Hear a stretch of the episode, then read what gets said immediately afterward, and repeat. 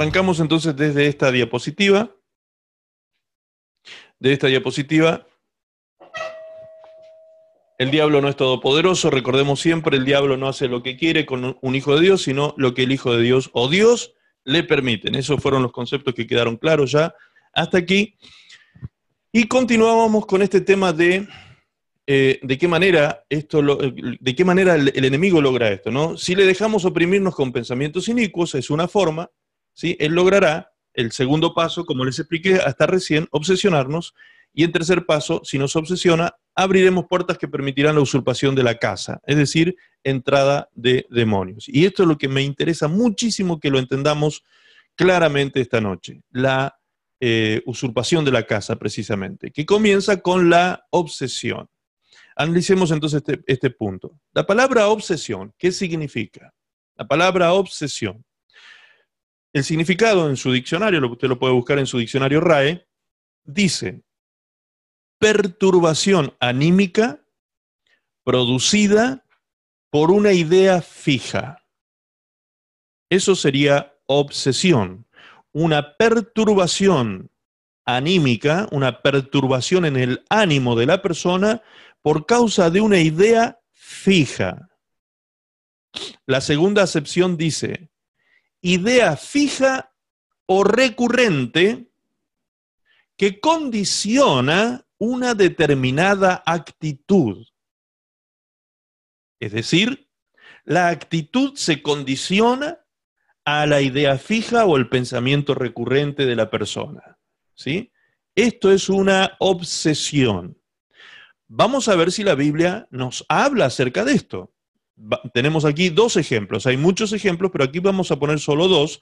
Uno en Juan 13.2, que ya lo estudiamos bastante, eh, que dice de esta manera, y cuando cenaban, como el diablo ya había puesto en el corazón, es decir, ya había puesto una idea en el corazón de Judas Iscariote, hijo de Simón, que le entregase, recuerdan que este pasaje ya lo, ya lo analizamos en profundidad, pero quiero que se detenga en esa partecita que dice, ya había puesto en el corazón, en el corazón, en la mente de Judas, ya Satanás había puesto en el corazón. Recuerdan ustedes que también tiempo atrás, miércoles atrás, dijimos que Satanás tiene una habilidad tanto de sacar la palabra de Dios de la mente de una persona, como también poner palabras o ideas. Cuando hablamos de palabras, hablábamos, ¿se acuerdan? Palabra, lenguaje, materia prima de los pensamientos. Ok. Entonces, cuando hablamos de que Satanás puso en el corazón de Judas esta, esta idea, lo que estamos diciendo es que a él ya la idea se le había instalado en su mente y ya tenía la idea fija de entregar a Jesús. Eso Satanás no lo consiguió, no lo consiguió Satanás porque Judas se descuidó en un día eh, y, le abrió el corazón. No, no, no. Esto fue todo un proceso que Satanás fue haciendo a causa de un pecado regular en la vida de Judas a través de la avaricia y el hurto, ¿sí? y él practicó este pecado durante tres años y abrió las puertas al enemigo durante tres años, en un momento en que él quedó con las defensas bajas y el enemigo comenzó a instalarle una idea tremenda en la mente de él por causa de esa raíz que era la avaricia, el amor al dinero, esa raíz de amor al dinero que lo terminó perdiendo y llevando a ser una verdadera locura al entregar a Jesús. En Génesis 6.5 dice, y vio Jehová que la maldad de los hombres era mucha en la tierra y que todo designio de los pensamientos del corazón de ellos era de continuo, de continuo solamente el mal. Es decir, cuando dice que era de continuo el pensamiento del corazón del hombre, era de continuo solamente hacer el mal, ¿de qué estamos hablando? De una idea recurrente.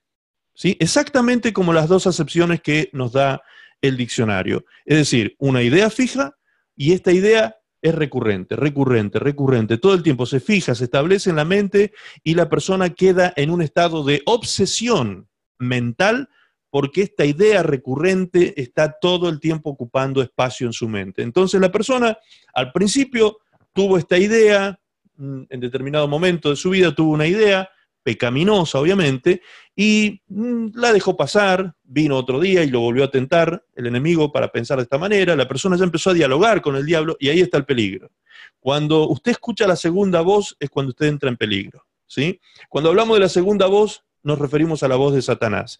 Cuando el, hombre fue puesto en el huerto, la palabra de Dios dice que la primera voz que el hombre escuchó fue la de Dios y la segunda fue la de la serpiente. ¿sí? Y cuando el hombre y, la mujer entraron en diálogo con la serpiente, fue su perdición. ¿Ok? Entonces ahí es donde hay que tener muchísimo cuidado con estar atentos, eh, eh, eh, atentos y con discernimiento. Cuando yo estoy aparentemente dialogando conmigo mismo, si es realmente conmigo que estoy dialogando o estoy dialogando con el enemigo. Si estoy escuchando la segunda voz que está fijando en mí un pensamiento obsesivo de mal. Entonces vemos claramente que eh, encaja con lo que el texto bíblico nos dice, encaja perfectamente este término obsesión. El término obsesión, la perturbación anímica producida por una idea fija y una idea recurrente que condiciona la actitud de la persona, ¿sí? Esto encaja perfectamente con estos dos versículos que acabamos de leer. Satanás logrando poner en el corazón de Judas la idea de entregar a Jesús y vemos también el pensamiento recurrente en cuanto a que Dios vio en los hombres que eh, habitaban la tierra, en Génesis capítulo 6, vio en ellos que de continuo, de continuo, es decir, el pensamiento recurrente del hombre era todo el tiempo pecar, hacer el mal. Todo el tiempo eso estaba presente en el corazón de ellos. El pensamiento de su corazón era de continuo solamente el mal, dice este texto. Muy bien. Confirmamos entonces, confirmamos el concepto de que el corazón es la mente. ¿sí? Yo creo que esto yo lo dije varias veces, lo hemos ido viendo a través de la escritura, y confirmamos entonces, ya no nos queda duda, como dice Marcos 7:21, que allí dice, porque de dentro del corazón de los hombres salen los malos pensamientos. Allí es donde está el problema, ¿sí? en el corazón del hombre. Allí donde radica todo el campo de guerra está en el corazón del hombre. Le voy a pedir por favor a, a ver, a Cata si puede, o Brenda si puede abrir el, son las dos personas que estoy viendo, pero tienen cerrado el video. Me gustaría poder este, tenerlo abierto para saber si me están eh, entendiendo, si me están... Eso, gracias Cata. Em, muy bien. Aquí en el PowerPoint, la idea era que termináramos aquí, ¿sí? Pero el otro día terminamos dos placas antes, porque se hizo necesario dejar ahí por el horario, creo que fue esa noche, eh, pero la idea era llegar hasta aquí y ahora exponer el caso de Judas a continuación, ¿sí? Que fue lo que explicamos el miércoles pasado. Ya todo lo que explicamos el miércoles pasado correspondía a esta parte del de este PowerPoint. Muy bien, entonces como ya está explicado, saltamos a la siguiente placa. Muy bien, la dinámica, desde otra perspectiva, la podemos ver en Santiago 1.13, allí dice, cuando alguno es tentado, no diga que es tentado de parte de Dios porque Dios no puede ser tentado por el mal, ni Él tienta a nadie, sino que cada uno, cada uno, usted y yo, es tentado, vamos a asociar aquí la palabra tentación con opresión, cuando de su propia concupiscencia, aquí vamos a asociar la palabra concupiscencia con obsesión, es atraído y seducido. Entonces la concupiscencia, después que ha concebido, da a luz el pecado, siendo consumado, da a luz la muerte. ¿Sí? Esto es un texto bíblico, lo estamos viendo desde otra perspectiva, todo este proceso, esta dinámica que hemos estado hablando hasta aquí, la estamos viendo desde otra perspectiva como nos presenta Santiago. Santiago dice, cuando alguno es tentado, no diga que es tentado de parte de Dios, o sea, el enemigo es quien entra en actividad cuando sucede esto, sino que cada uno es tentado, recibe opresión, cuando de su propia concupiscencia, es decir, tú aceptas, yo acepto, nosotros aceptamos ser tentados es decir, nosotros aceptamos ser oprimidos, nosotros aceptamos la opresión mental. ¿Sí? Que el enemigo quiera oprimirnos, que el enemigo quiera obsesionarnos, que el enemigo quiera usurparnos, no es ninguna novedad. Lo que, lo que no debemos hacer es permitir que eso suceda. ¿Ok? La palabra dice claramente, mismo Santiago, un poquito más adelante, sigue hablando de este tema y en, y en Santiago 4, 7 dice, someteos pues a Dios, resistid al diablo y él huirá de vosotros. Ahí ya estamos hablando de lo que sería autoliberación. Muy bien. Entonces la concupiscencia, después que ha concebido, ¿dónde concibe? en el corazón. Recuerdan, después que ha concebido, da a luz el pecado. El pecado abre puertas, ¿ok? Y el pecado, siendo consumado, da a luz la muerte. ¿Quién es, quién es el que representa el imperio de la muerte? Satanás, el diablo. ¿sí? Entonces, da a luz la muerte, el pecado, le da la posibilidad al enemigo de entrar a hacer estragos en la vida de una persona. Vamos a explicarlo desde otra versión bíblica, la versión CAS, la versión Castilian de la Biblia, lo dice de esta manera muy exquisita. Fíjense cómo lo presenta. Dice, pero si alguien se siente tentado a hacer algo malo, no diga que es Dios quien, lo quien le tienta, porque Dios no tienta a nadie, ni por nadie puede ser tentado. La tentación, escucha ahora, la tentación es la seductora atracción que ejercen sobre el hombre sus propios malos deseos, sus propios malos deseos. Estos conciben y dan a luz el pecado y luego, el pecado, y luego del pecado cometido nace la muerte. ¿Sí? Entonces, número uno, opresión. Número dos, concupiscencia. Eh, ¿Qué es la concupiscencia? En el diccionario RAE lo pueden leer, allí dice apetito desordenado de placeres deshonestos. Eso es la obsesión. ¿Me entienden? Entonces, número uno, opresión. Número dos, obsesión. Y número tres, pecado. Puerta abierta. Número cuatro, usurpación. Entra la muerte. La muerte logra entrar y usurpa la vida de esta persona que un día estaba vivo, ¿sí? un día estaba despierto espiritualmente y ahora el enemigo ha logrado liquidarlo por medio del pecado practicado regularmente sin arrepentimiento. Muy bien, ahora veamos, ahora vamos a entrar al gran tema, ¿sí? El gran tema que es la usurpación espiritual.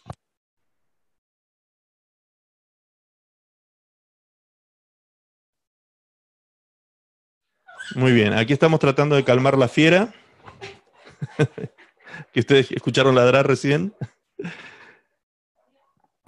Ok, usurpación. Lo vamos a ver desde el punto de vista legal, legal, como si fuese un delito, justamente porque es eso, es un delito, visto desde el punto de vista legal. Es un delito que se comete apoderándose con violencia o intimidades de un inmueble o derecho real ajeno. Eso es lo que dice el diccionario respecto de la palabra usurpación. Es el delito que se comete apoderándose con violencia o intimidación de inmueble o derecho real ajeno. ¿Qué tiene que ver esto con una usurpación espiritual? Cuando estamos hablando de un inmueble, el diccionario dice precisamente eso, un inmueble. usurpación es tomar violentamente un inmueble se toma violentamente ese inmueble. Esto es que la persona entra alguien en una casa, un inmueble es una casa, un edificio, entra alguien en esa casa y toma ese lugar y toma por violencia ese lugar, es un delito, y toma por violencia ese lugar y saca de allí al dueño o, no deja entrar al dueño de esa casa y se apodera de ese lugar, lo toma, ¿sí? Lo toma, pero no lo puede poseer legalmente. Acá es donde entramos en el, en el tema legal el, usurpador puede estar dentro de la casa, puede disfrutar de los beneficios de ese techo, de la protección de esa casa, el, usurpador puede usar todo lo que esa casa le ofrece, ¿sí? el agüita caliente, el agua fría, el agua potable, la calefacción de la casa, el abrigo, el techo, la frescura, el aire acondicionado, eh, los muebles de esa casa, los electrodomésticos que tiene, eh, puede usar todo, el usurpador, todo lo que encontró dentro de esa casa, pero el hecho de que él pueda tomar el lugar y usarlo no significa que él sea el dueño legal de ese lugar. ¿sí? El, único que posee legalmente esa casa es aquel que tiene el título de propiedad de esa casa. Muy bien. Ahora vamos a Mateo capítulo 12, versículo 13 y veamos cómo Jesús, precisamente refiriéndose al tema de la usurpación espiritual, utilizó la misma terminología que se utiliza en el diccionario. Porque Jesús habló del hombre como si el hombre fuese una casa. ¿sí? Como si el hombre fuese una casa, una casa espiritual. Entonces, Mateo 12, 43, la Biblia de lenguaje sencillo lo dice de esta manera. Cuando un espíritu malo sale de alguien, anda por el desierto buscando dónde descansar. Al no encontrar ningún lugar, dice, mejor regresaré a mi antigua casa y volveré a vivir en ella. Cuando regresa, la encuentra desocupada, limpia y ordenada. Ustedes en la Reina Valera, en sus Biblias, si es que tienen Reina Valera, van a leer que dice que la casa está eh, vacía, barrida y adornada. ¿Sí? Vacía, ¿es no? Vacía y adornada. Muy bien. El 45 dice, entonces, ¿qué hace este espíritu inmundo? Va y busca a otros siete espíritus peores que él y todos entran en aquella persona y se quedan a vivir, se quedan a vivir allí dentro de esa casa. Y esa pobre persona termina peor que cuando solo tenía un, un espíritu malo. ¿Sí? Vamos a leerlo en la, en la versión Reina Valera, que seguramente la van a recordar mejor. En la Reina Valera, capítulo 12 de Mateo, si quiere puede acompañarme en la lectura. En Reina Valera, Mateo capítulo 12, versículo 43. Lo vamos a leer de esta manera. Allí dice, cuando el espíritu inmundo sale del hombre, anda por lugares secos buscando reposo y no lo halla. Entonces dice, volveré a mi casa de donde salí. Y cuando llega, la halla desocupada, desocupada es la, es la, la palabra que utiliza, barrida y adornada. Entonces va y toma consigo otros siete espíritus peores que él, y entrados moran allí, y el postrer estado de aquel hombre viene a ser peor que el primero. ¿Ok? Ahora fíjense lo que dicen las, las, últimas palabras del versículo, del versículo 45. Así también, así también acontecerá a esta mala generación. En la versión de lenguaje sencillo, dice, esto mismo va a pasarle a ustedes porque son muy malos. Epa. Ahora, Jesús se está refiriendo a un tipo de personas. ¿sí? Luego vamos a ver en profundidad eso. Le está hablando a, una, a, una, a unas personas. Y a estas personas a las cuales Jesús se dirige, les dice que a ellos les va a pasar esto. Que el espíritu malo que un día tuvieron ellos, que salió, ¿sí? Y que hubo alguien que entró allí a ordenar la casa y a limpiar la casa, ese espíritu malo decide un día volver. Y cuando vuelve, encuentra que la casa está limpita, está ordenadita, ¿sí? Y está vacía, desocupada.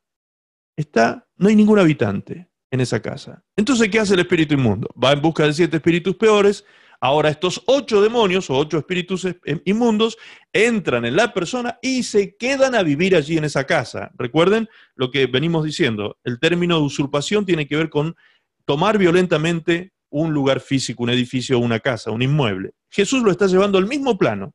Está hablando acerca del hombre como si fuese una casa. Y los demonios, dice, viven dentro de esa casa. Muy bien. Estos días atrás ustedes habrán visto que en Facebook por ahí una persona que eh, insistía con el tema de que un cristiano no puede tener demonios y eso, y bueno, yo traté de explicarle pacientemente, darle una respuesta, eh, aunque no le di toda la respuesta, ¿sí? No me puse a explicarle todo lo que me he porque esto lleva mucho tiempo explicarlo en detalle para que se entienda plenamente y el fundamento teológico quede claro.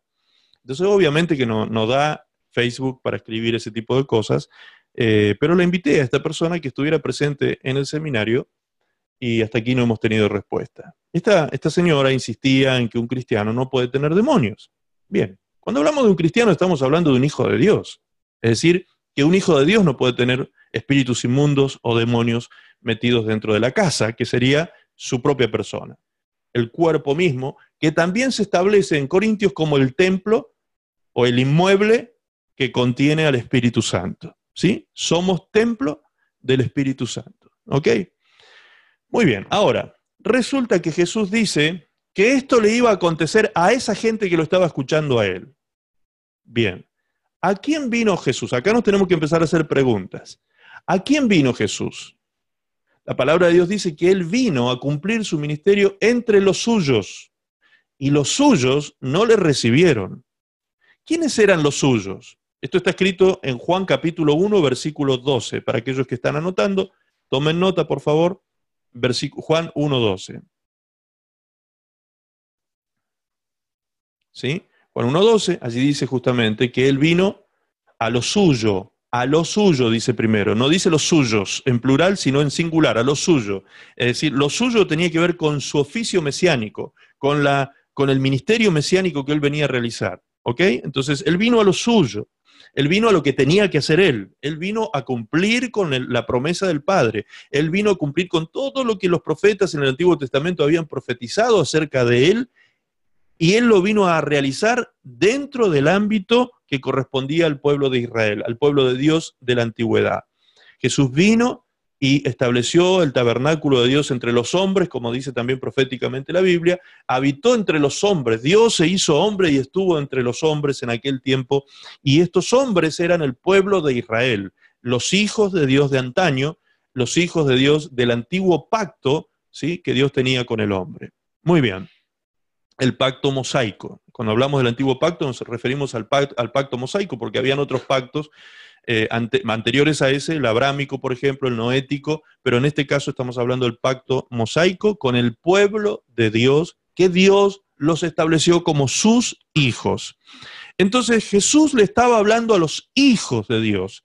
Jesús no vino para hablar con los gentiles, él no vino a, funcionar, a, a ministrar gentiles. De hecho, Tomen nota, si quieren después leen Mateo capítulo 10, Lucas capítulo 9 y Lucas capítulo 10. Allí dice que Jesús envió primero a 12 discípulos y luego a 70 a todas las aldeas de alrededor a anunciar el reino de Dios, a sanar los enfermos y a echar fuera demonios. Pero les advirtió y les dijo, no se paren en el camino a hablar con gentiles ni siquiera los saluden, no, no, no se detengan ni siquiera a saludar a los gentiles, no pierdan tiempo con eso, sigan rumbo a las aldeas del pueblo de Dios, porque Jesús les estaba diciendo con esto que ese no era el tiempo de los gentiles. ¿Quiénes son los gentiles? Todas las naciones que no son, que no pertenecen a Israel. Todo el que no es israelita es gentil. ¿sí? Nosotros, todas las naciones que no somos israelitas de nacimiento, somos gentiles. Entonces, Jesús le dice, no hablen con gentiles. No porque él eh, desechara a los gentiles, sino porque los gentiles todavía, el tiempo de los gentiles todavía no comenzaba.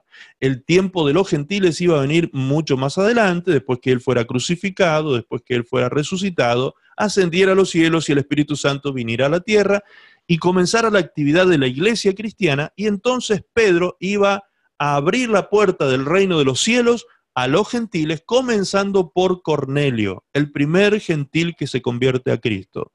Y luego más tarde, por la conversión del apóstol Pablo, eh, llamado antiguamente Saulo de Tarso, este vino a ser el apóstol a los gentiles. ¿Qué significa apóstol? La palabra apóstol significa enviado, ¿sí?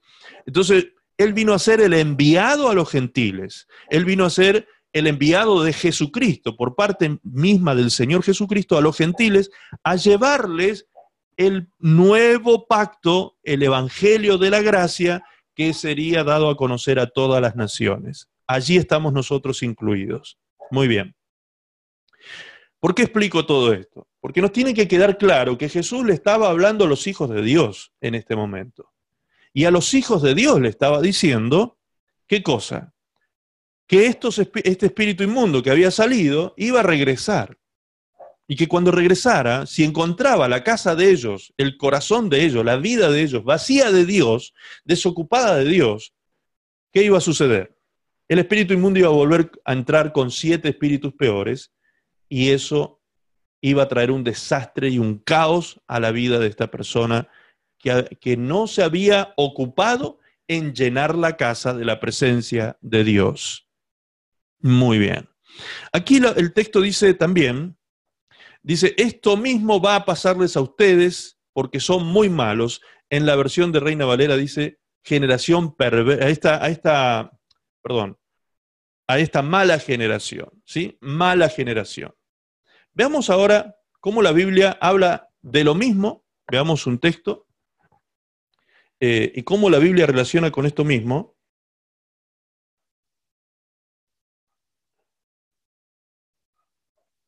Antes de llegar a ese texto, perdón, de Deuteronomio, vamos a ver este punto.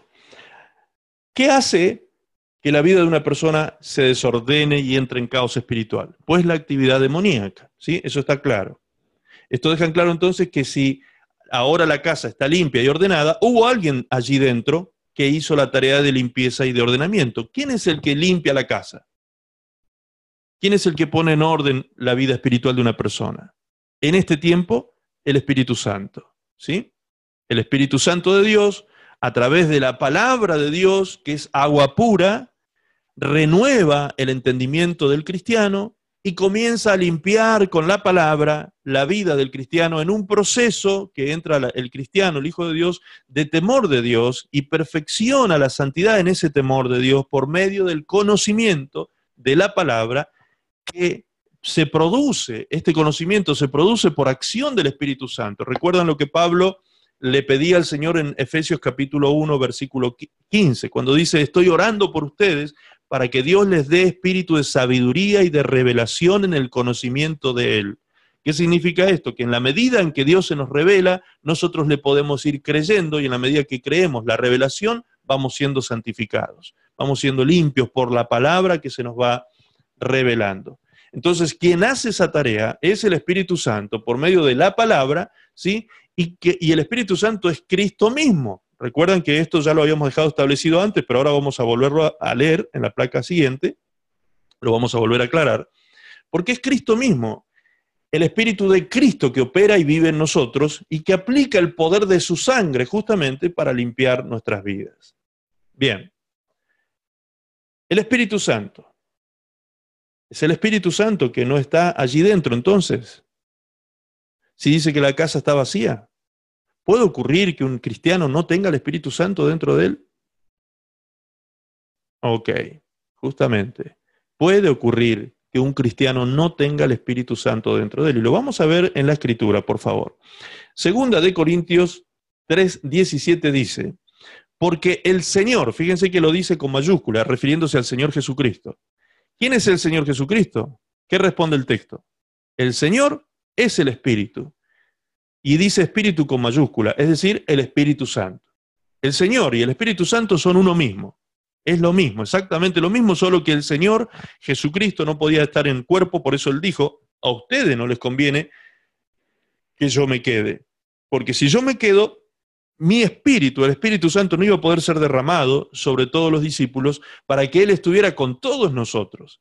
¿Me entienden? El Espíritu Santo, que es Cristo mismo, ahora está con ustedes y en ustedes y en todo el mundo, con todos los hijos de Dios y en todos los hijos de Dios que viven en comunión con el Espíritu Santo. Ahora, si el, si, el, cristiano no está en comunión con el Espíritu Santo, si está viviendo una vida pecaminosa, licenciosa, y no se arrepiente de ese pecado, lo que está haciendo es apagando al Espíritu. ¿Sí? Está apagando al Espíritu en su vida, está rompiendo la comunión con el Espíritu Santo. Muy bien. Entonces, si el Espíritu Santo es el Señor, y es, decir, son uno mismo, al decir que existe la posibilidad de que el Espíritu Santo no esté dentro de un Hijo de Dios, esto es, que el Señor mismo, Jesús mismo, no esté dentro del cristiano. Ahora allí es cuando entramos otra vez en un tema polémico. ¿Cómo es que un cristiano no, puede, no tenga Cristo en su corazón? Porque si digo que el cristiano no tiene el Espíritu, porque es lo mismo que decir que no tiene a Cristo, entonces si no tiene el Espíritu Santo, no tiene a Cristo en su vida. ¿Es posible esto? ¿Es acaso comprobable bíblicamente? Muy bien, fíjense lo que dice Apocalipsis 3.20. Apocalipsis 3.20 dice, he aquí yo estoy a la puerta y llamo. Si alguno oye mi voz y abre la puerta, Fíjense lo que dice a continuación. Entraré a Él. Si yo entro a, una casa espiritual, está hablando del hombre aquí Jesús, es porque estoy fuera. Si yo estoy llamando a la puerta de una casa, no voy a estar llamando del lado de adentro. Uno llama del lado de afuera. obviamente. Entonces Jesús está fuera, llamando a la puerta. ¿Dónde está Jesús? Fuera. ¿Está claro eso? Porque dice el texto que Él entra.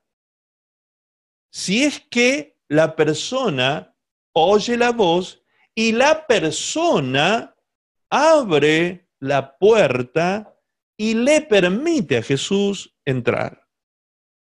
¿Se da cuenta cómo hasta allí vemos que hay una sinergia entre el hombre y el Espíritu Santo trabajando en conjunto por su salvación? ¿Sí? Vemos que el hombre toma decisiones. O lo tiene fuera Jesús o lo tiene dentro. Ahora, Cualquiera podría decir, bueno, pero eso es para la persona que no es cristiana, porque este versículo muchas veces se utiliza en evangelismo, se utiliza para evangelizar, para decirle a la gente que no tiene Cristo, miren, Jesús está a la puerta y llama. Sí, si usted le abre la puerta de su corazón, Jesús entrará en usted. Ok, pero ese versículo no es para evangelizar. Ese versículo es para llamar arrepentimiento a la iglesia de Cristo que ha apagado el Espíritu Santo y ha dejado a Jesús fuera de sí. Porque esta, esta palabra fue dicha directamente por el Señor Jesucristo a, a su iglesia, a los cristianos de la iglesia de la Odisea. ¿Me entiende? Ahora, ¿se acuerdan ustedes por qué Judas fue usurpado por demonios? ¿Se acuerdan ustedes por qué Judas llegó a cometer la locura que cometió de entregar y traicionar a Jesús? ¿Se acuerdan ustedes que todo comenzó con una raíz llamada amor al dinero? Si vieron el video que les envié hace un tiempo atrás de esa predicación que hice en Santiago de Chile sobre el materialismo, si lo vieron completo y lo escucharon completo, vamos a relacionar ahora eso, ese mensaje, con este pasaje que estamos leyendo. Jesús le estaba hablando a una iglesia, de entre las siete iglesias a las cuales Jesús le envió mensajes en Apocalipsis. Vamos a leer ahora Apocalipsis capítulo 3. Vamos a ir allí al versículo 20. Y si usted tiene abierta su Biblia de papel, ¿sí? su Biblia de hojas, puede leer arriba del párrafo y usted va a leer que arriba del párrafo el título de esa parte del, mensaje dice, el mensaje a qué? A la Odisea. El mensaje a la Odisea. Este es el mensaje de Jesús a su iglesia, de la ciudad de la Odisea. Es decir, este es un mensaje directo, en persona, que Jesús le da a su pueblo, a los hijos de Dios de la iglesia de la Odisea. ¿Y qué les dice? Dice, escribe al ángel de la iglesia en la Odisea. Esta es la orden que recibió Juan, Juan Apóstol. El testigo fiel y verdadero, el principio de la creación de Dios, dice esto.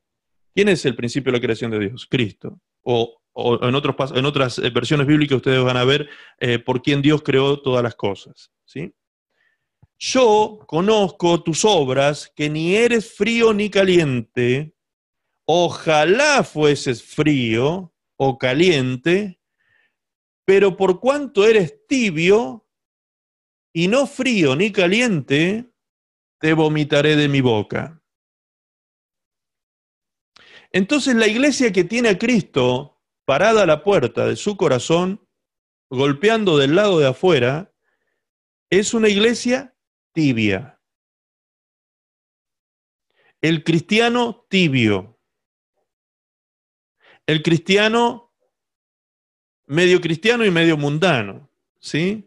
El cristiano que queda bien con Dios y con el diablo. El cristiano que busca a Dios, pero después se da gustitos en la carne y se tira y tira algunas canitas, como dicen vulgarmente. El cristiano que practica pecado y no se arrepiente de eso, aunque sigue siendo un religioso que va todos los días al templo, que va todo, que busca todos los días eh, supuestamente a Dios, que ora, puede orar, puede cantar como cristiano, hablar como cristiano y todo, pero su corazón está lejos de Dios. está viviendo en tibieza espiritual. Ahora dice la palabra, porque tú dices, fíjense lo que dice la iglesia tibia, yo soy rico y me he enriquecido y de ninguna cosa tengo necesidad. ¿Sí? Eso dice la iglesia tibia que tiene a Jesús fuera de su corazón. Una iglesia materialista.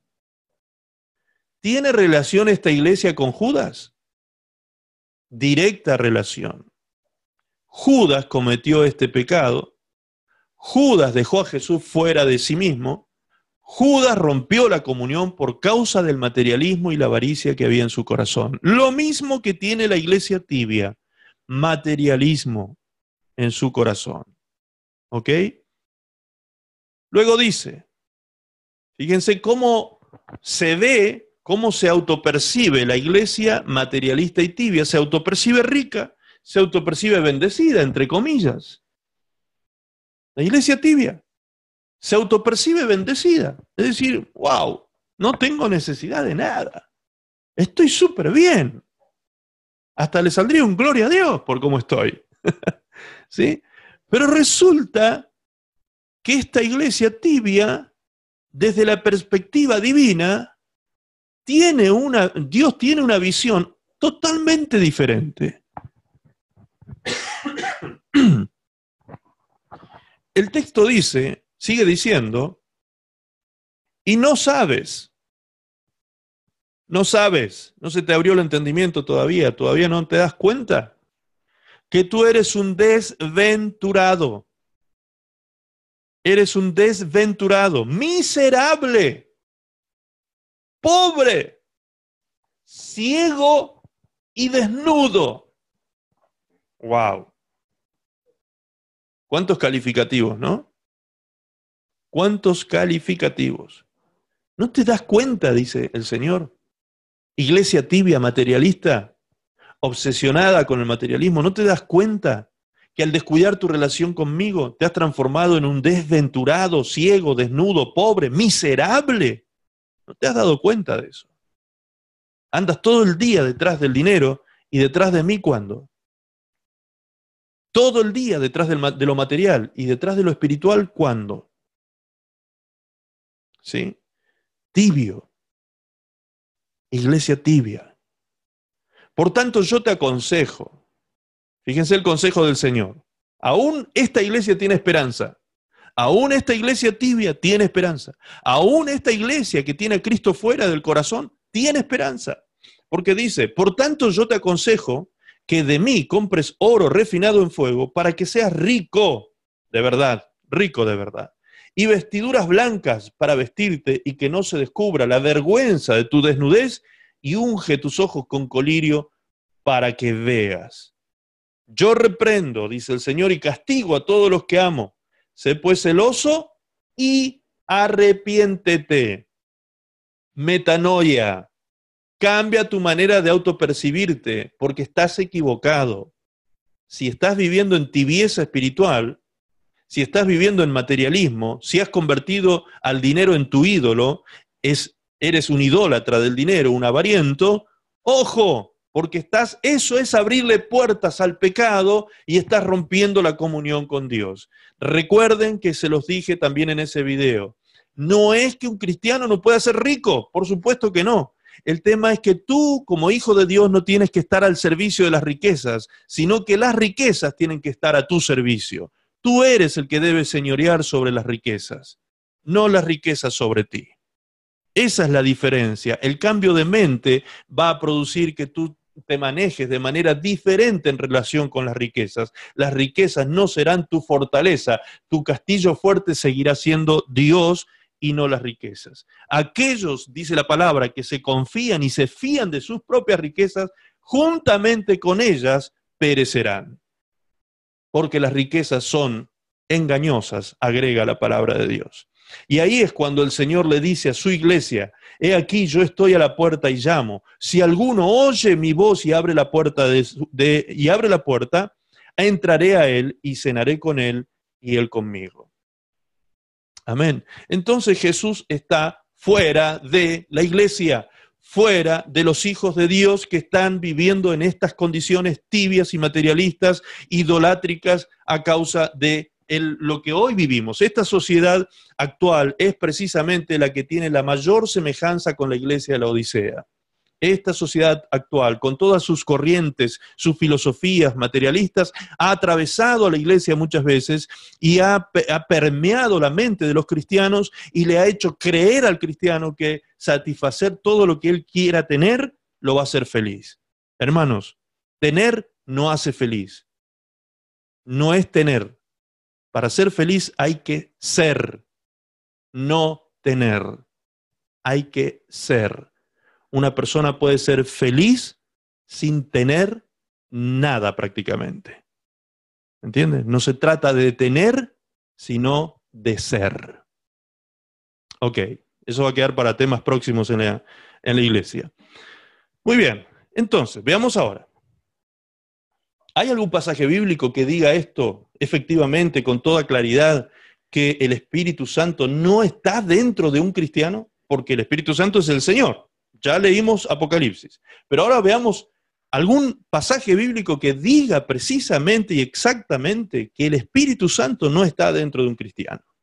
Bien, Primera de Tesalonicenses 5:19, el apóstol Pablo le dice a la iglesia, no apaguéis al Espíritu con mayúscula.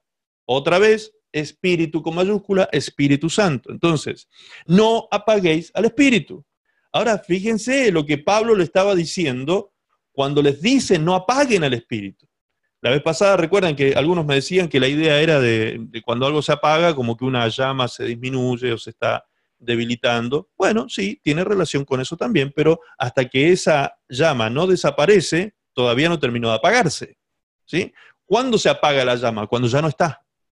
Cuando ya la llama no está, cuando ya el fuego no está, ahí recién se terminó de apagar. Entonces el apagado es un proceso ¿sí?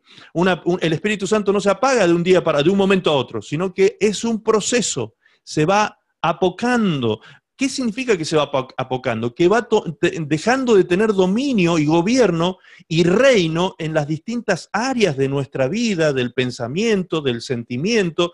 Va como nosotros le vamos quitando espacio y vamos tomando nosotros el gobierno de esas áreas de nuestra vida y vamos apagando al espíritu, lo vamos disminuyendo en esas áreas de nuestra vida. Fíjense lo que dice la palabra apagar, ¿qué significa este término? Número uno, significa hacer que el fuego, la luz u otra cosa dejen de arder o de lucir. Eso tiene que ver con lo que recién explicábamos. Pero fíjense lo que dice ahora. Esto es definitivo. Esto es definitivo. la segunda acepción de la palabra apagar es hacer que algo cese o desaparezca. Eso es lo que Jesús dijo en Apocalipsis 3:20, que Él ya no estaba dentro. Lo habían hecho desaparecer de dentro de la iglesia, de adentro de la, de la iglesia de la Odisea. De dentro del corazón de esa iglesia, Él había desaparecido. Él ya no estaba dentro. Él ahora estaba afuera cumpliendo con su promesa que le hizo a sus discípulos en Juan capítulo 14, cuando les dijo acerca del Espíritu de verdad que estaría con ellos, les dijo, Él ya está con ustedes, el Espíritu de verdad ya está con ustedes, pero Él estará en ustedes.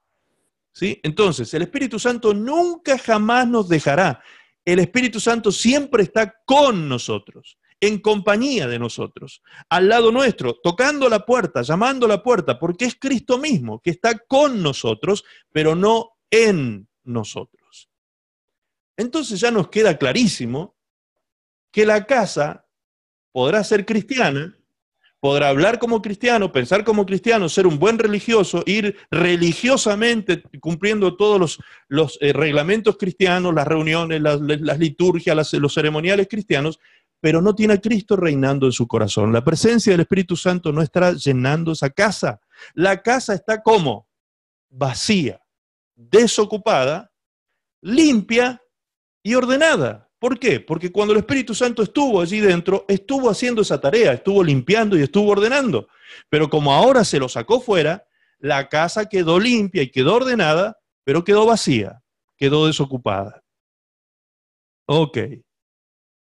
Tenemos nosotros entonces, la iglesia, las mismas situaciones y condiciones que el pueblo de Dios o los hijos de Dios del Antiguo Testamento. ¿Se dan cuenta? ¿Qué pasa cuando el Espíritu Santo ya no está en nosotros? Nuestra vida queda absolutamente vulnerable al ataque satánico. Primera de Samuel 16, 14 y 15 dicen así. Al mismo tiempo, el Espíritu de Dios abandonó a Saúl. Y un mal espíritu que Dios le envió comenzó a atormentarlo. ¿Sí? Un día, uno de los sirvientes de Saúl le dijo, Dios ha enviado sobre su majestad un espíritu malo y le está haciendo mucho daño.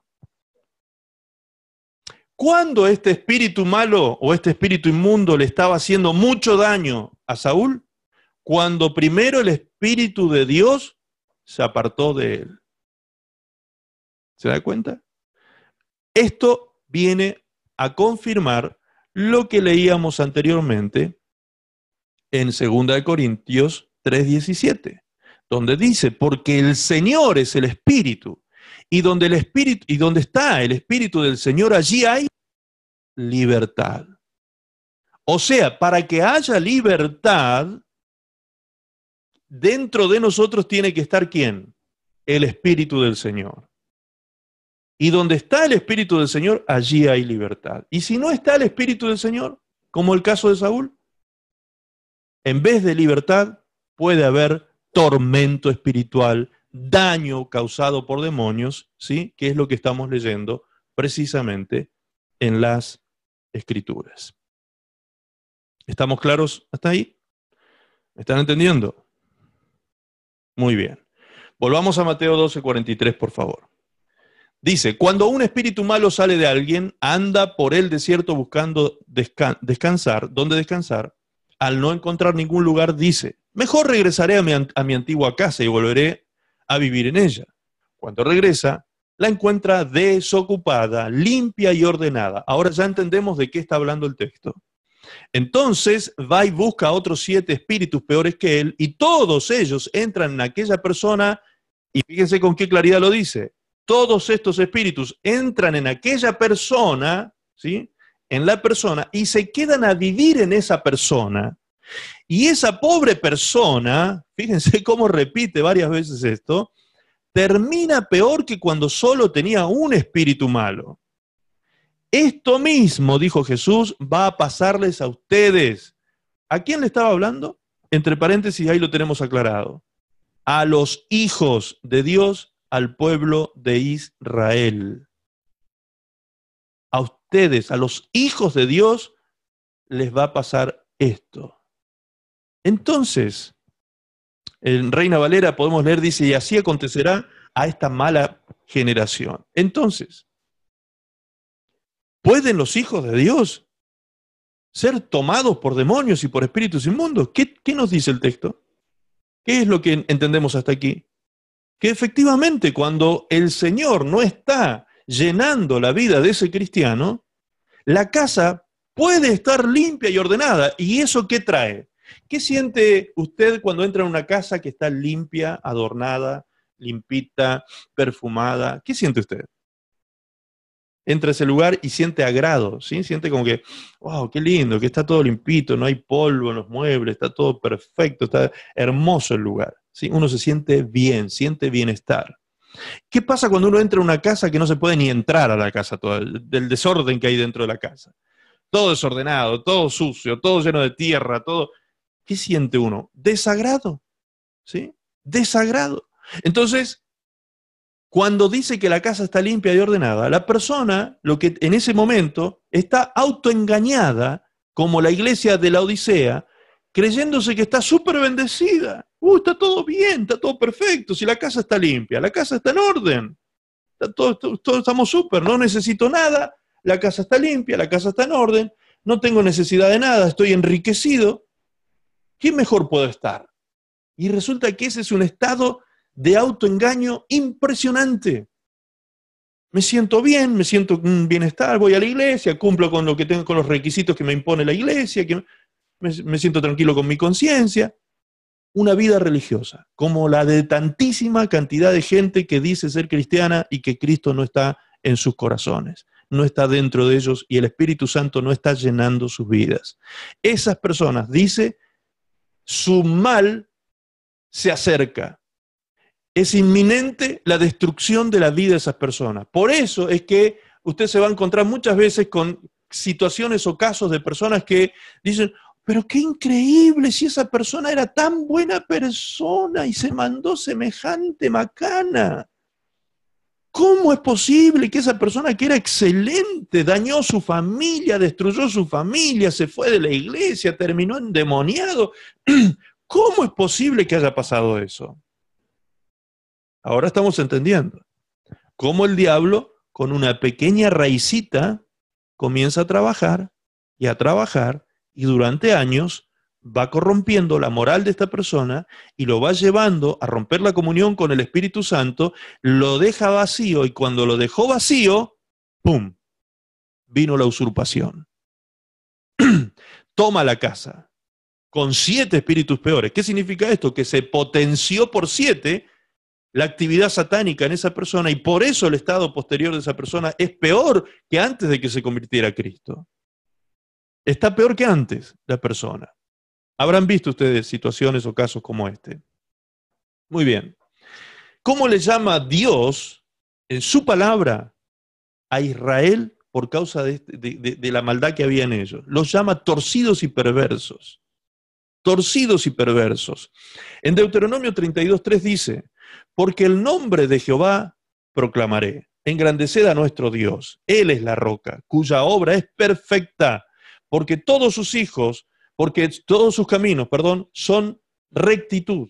Dios de verdad y sin ninguna iniquidad en él. Él es justo y recto.